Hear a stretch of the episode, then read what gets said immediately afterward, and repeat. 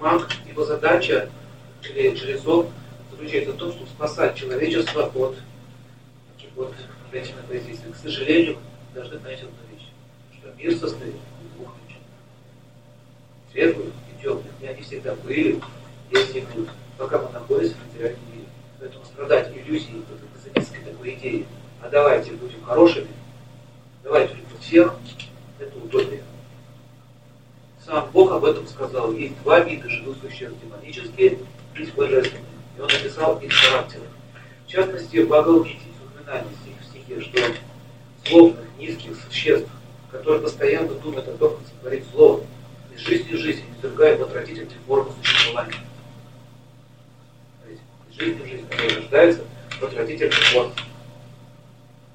И жрецы или мудрецы настолько милостивы, что они помогают даже таким существам, которые совсем запутались в сетях вот этой материального мира.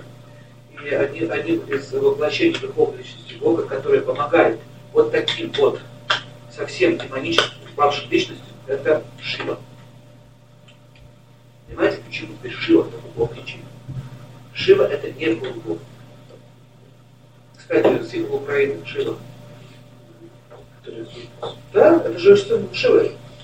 Может, они как-то три, зубис три. Значит, Шива, э, нельзя ему относить к категории полубогов, как Девата. Это сам Вишну, сам Всевышний, который принимает такую вот позицию, и он настолько милостивый, что общается даже с духами, с падшими личностями, с алкоголиками, с теми, которые уже, с этими призраками, которые болтаются на тех несчастных там кладбищах, с этими пешачами. Когда, Шива пришел со своей свитой, с этой борьбой, кто-то же должен с ними заниматься. И знаешь, что происходит? Весь мир практически от них отвернулся, от этих ваших существ. Вы представляете, вот эти вот бомжи, которые на улице, кому они нужны? Они же никому не нужны. Так вот Шива этим занимается. Вот приводит их в меняемое состояние. И очень часто можете увидеть в Писании изображение, что Шива находится в окружении каких-то странных существ. И даже демонов. Но это не означает, что самом деле. Это означает, что это милость. Поэтому очень часто многие мантры по изгнанию вот этих вот существ и болезней связаны именно с Шивой. Понятно почему? Почему шкура, почему змеи вот здесь. И так далее. Однажды был такой случай, э, Шива, его, его супруга, это Парвати. Парвати это материальная природа, вот та самая мать природы, которую мы видим, это его жена. Очень милостивая. Вот, ее называют по-разному. Парвати, Дурга и так далее. И э, однажды был такой случай. Ну, в общем, его они пригласили на одну из ягод, сказали, что грязно ходит с духами, все кончилось очень плохо, то когда об этом услышали его возлюбленные, то есть эти все духи, пешачьи, демоны, так оскорбили Шива, они собрались, напали на них, отомстили, так обидели. Потом Шива их собрал, выяснял, что такое хорошо, что такое плохо. То есть он постоянно их с ними возится. Поэтому Шива еще называют э, именем Гуда Радж. Гуда – это дух. Радж – это кто? Царь. Царь Поэтому имя Шивы, имя Шивы используется при определенных мантрах по уничтожению или очищению какого-либо пространства. Понятно?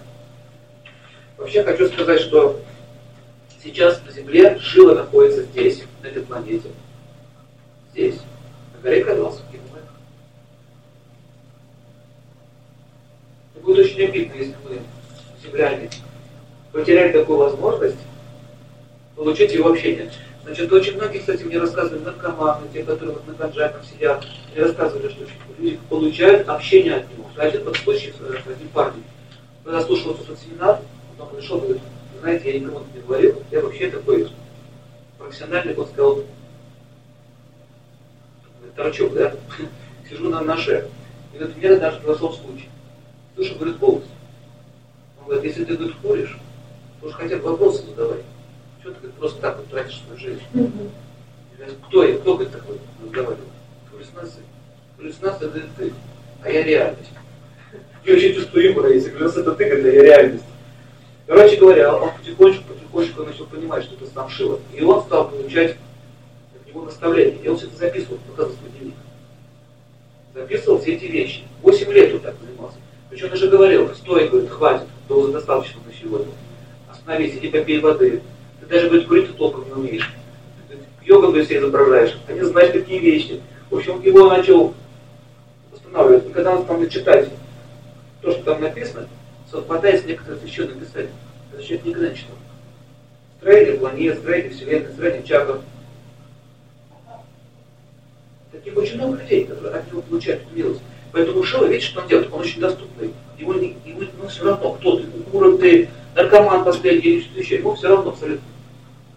Он милостивый. Поэтому Шива а, является самым милостивым воплощением Бога здесь.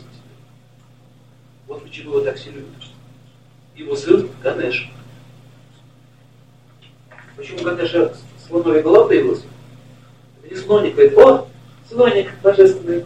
Кто слоник? Ганеш это его сын, он родился нормально с головой. Там была целая история, почему потерял голову. Поэтому э, этот научный туризм, он очень сложен для нашего понимания.